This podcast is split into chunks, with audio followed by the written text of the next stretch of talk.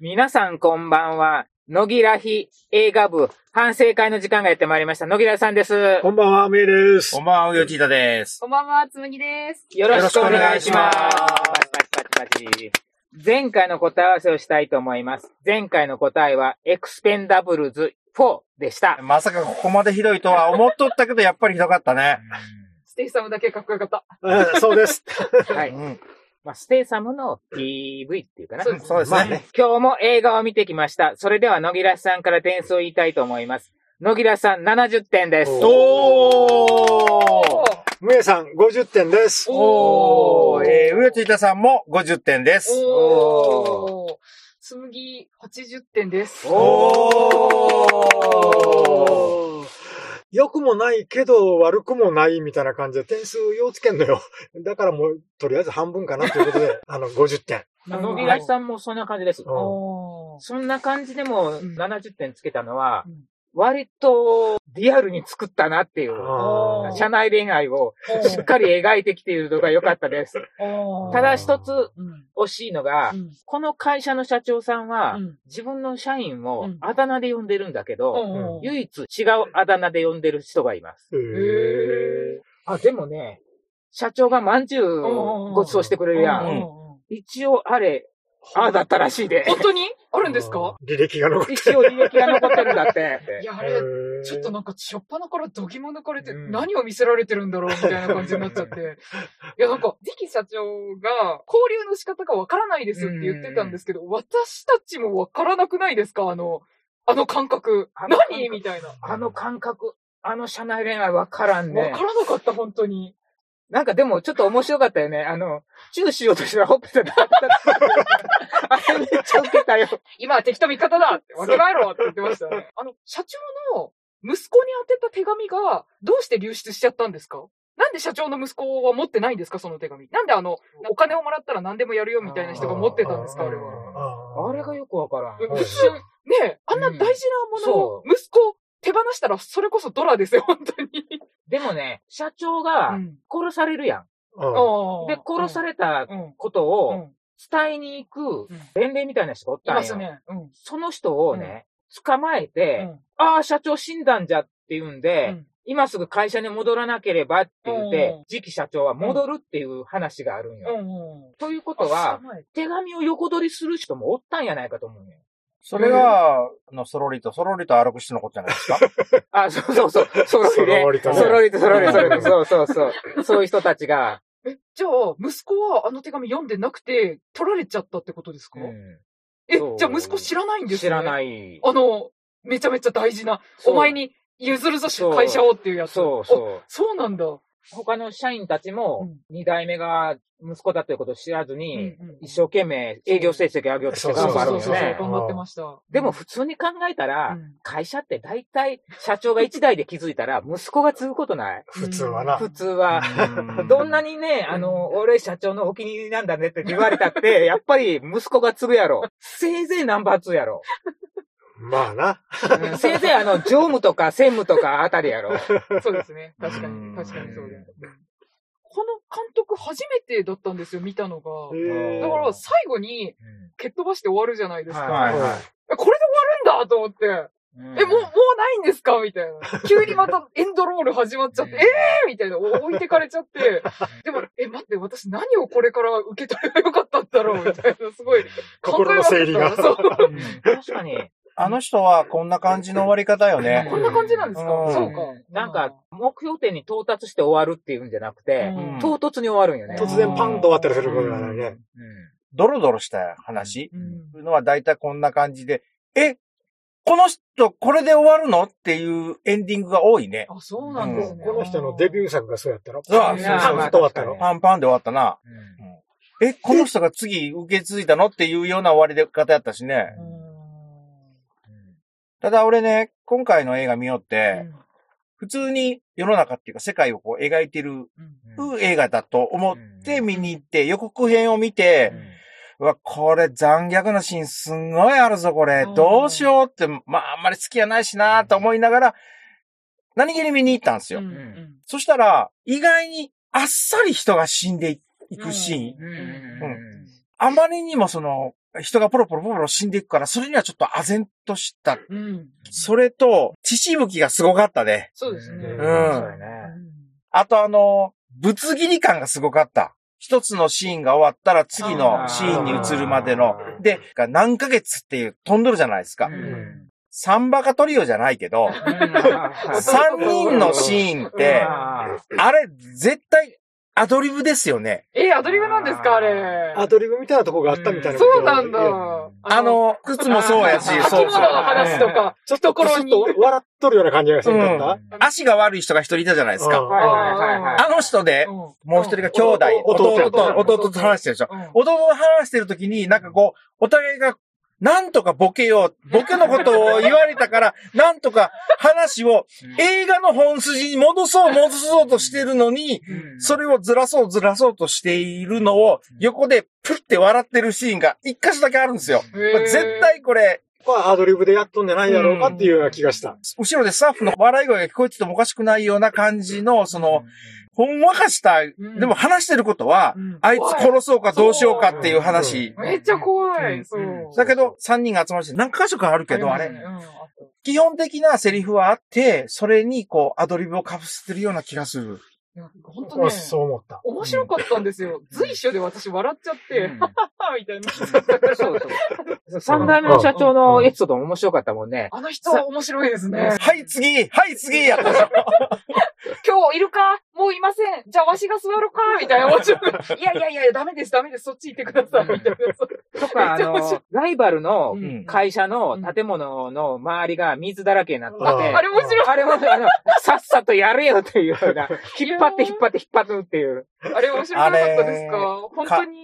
かわいそうやと思った。船の上で最後の最後の、やった瞬間に、はい、帰ろうって言って帰った時、書いてる。あれええっーっってて、えっってそうい言うっ。てた言ってた。うん。もう早くやってよって。まだやってんだみたいな感じだったんですよ。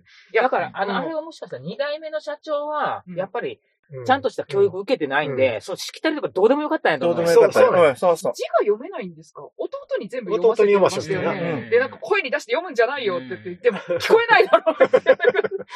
どうしろって言うんだよ。だから、ああいうそうか。細かいところが、あの監督の笑いを誘うようなシーンがあるんじゃないそううんお前本当にこれでびちょびちょになるのかみたいな。大丈夫かこれで。ってうんもう、お前らいいからバケツ持ってあそこに水まいてびしょびしょにしてこいみたいなところで、お前も行くんだよみたいな。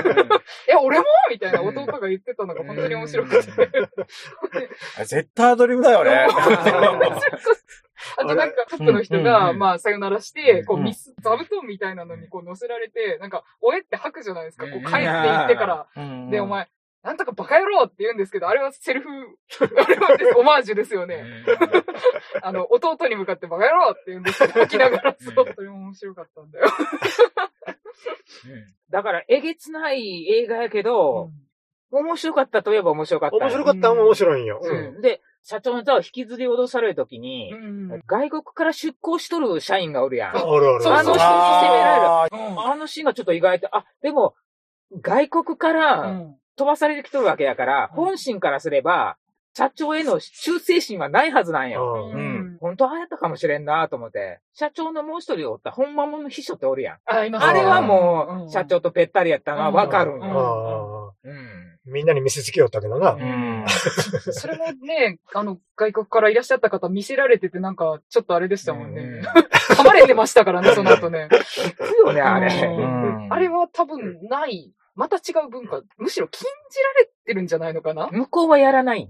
なんか、禁じられてたような気がするんですよ、確か。あそこの、わかんないけど、向こうの主義的に。そうそうん三代目の社長うもん、海外から出向してきた社員をうん。あ雇っとったんやけど、うん扱いが全然違うんよね。へーものすごく大事にしとったかあら。らしいねなるほどうんやっぱり、社員を大事にしない社長はダメよはい。ダメよ、ダメよ。ダメダメう。ん顎で使うのはダメ。ダメか。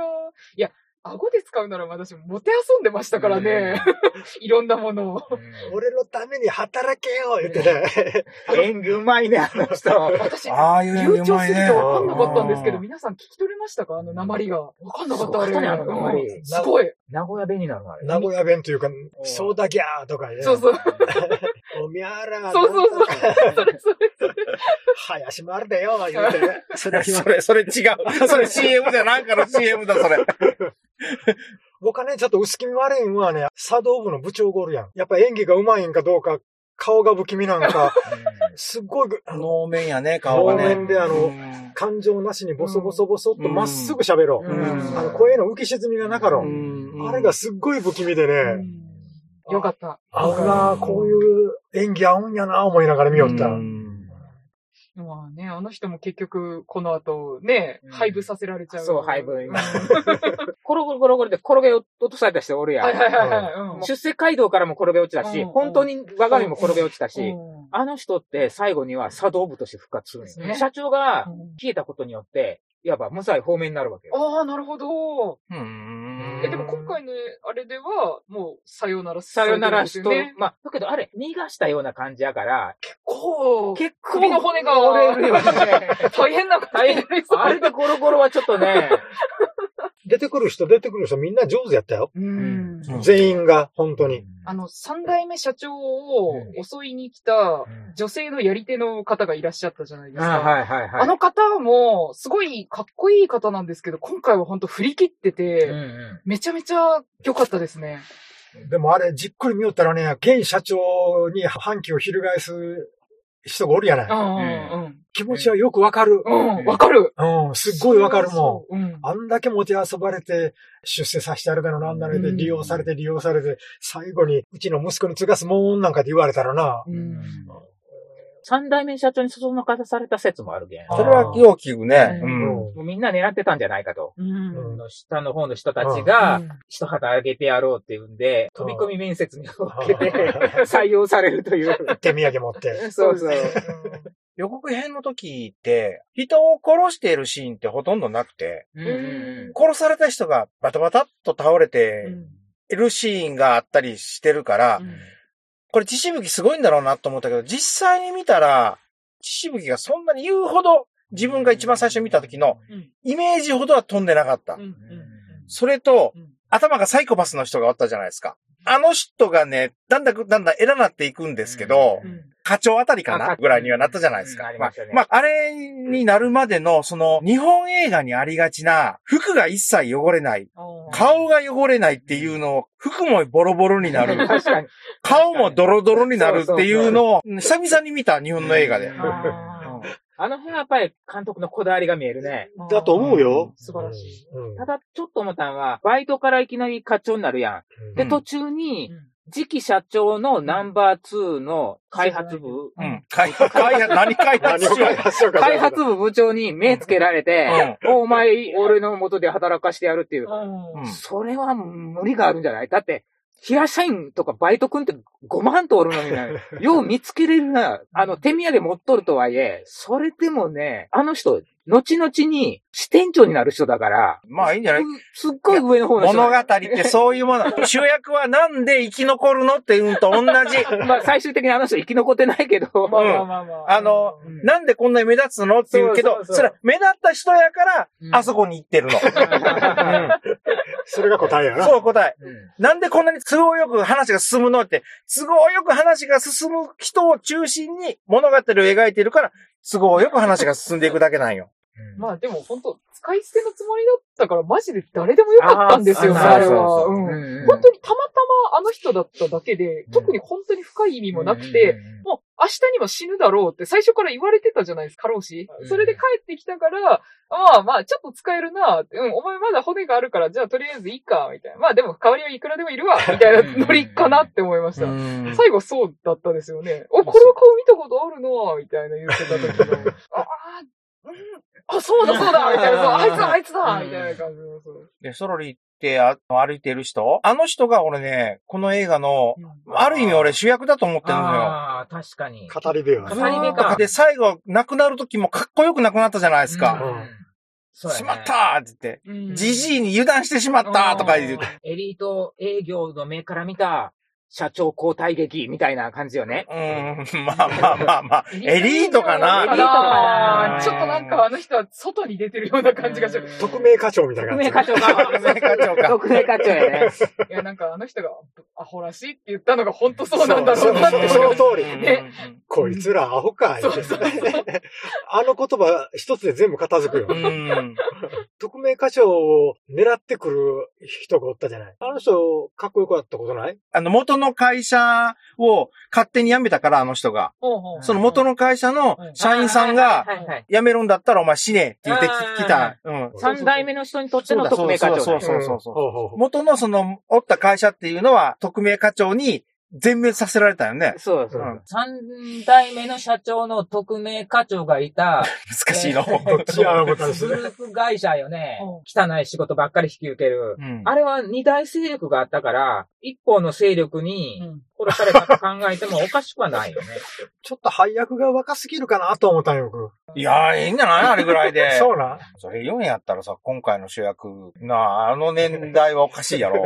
年行き過ぎよね。行き過ぎやけどなあもっと若いんですね。もっと若くないの。まあね。え、でもちょっと三代目とのその、参謀の掛け合いも可愛かったですね。いつも苦労かけるなぁ、みたいな。いえいえ、みたいな感じの、なんかほっ こりしちゃったんですけど。なんか行くときも、本当にいるんだろうな、たぬきじじいとかって、聞こえちゃいます よ。あそこら辺可愛かったですね。 ただ映画的にはあんまり評価は良くなかった みたいよ。どぎついもんね。うんのぎつい。特に若い女の人には、え、こんなことしてたのって、衝撃が大きいと思うけどねうん。三代目の社長は、そのたしなみがあったんですか今回ほとんど描かれなかっあたっ気た。がする。あったんですかあ、うんそうなんだ。あの、二代目社長以外全部そうだから。そうですよね。みんなそうですよね。みんなそうだからんうん。本当に二代目社長異色なんですよね。すごいですよね、あの人。うんだからあの人は、それに走らんかったから、あの社長になれたんやろか。横道にそれることもなく、一瞬。。でも一心不乱にまっすぐ進んだか ら。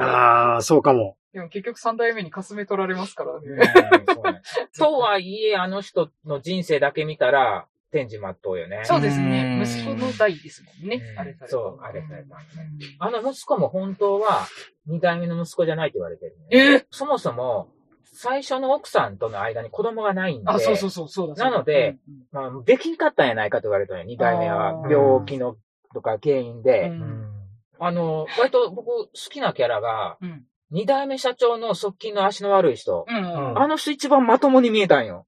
あの人は、ね、その後大出世してうん、福岡支店長になる し。 まあ、あの中では比較的まともな方じゃないな。そうそうで二代目社長が社長になれたんは、あの人のおかげでもあるんよ。戦略営業部長。せんそう、戦略営業部長が戦略営、あの頭のめちゃめちゃ切れる人がおったからこそ、うん出世できたんやけどね。まあなだって映画でも言ってましたよね。お前なんとかしろうんなん、もうとりあえずなんとかしろっそてう。うんわかりました。 どうやってなんとかするんだ ろうって思って社長の座を狙って失敗した人の彼女のところに説得に行って、1年半ぐらい幽閉されるんよ。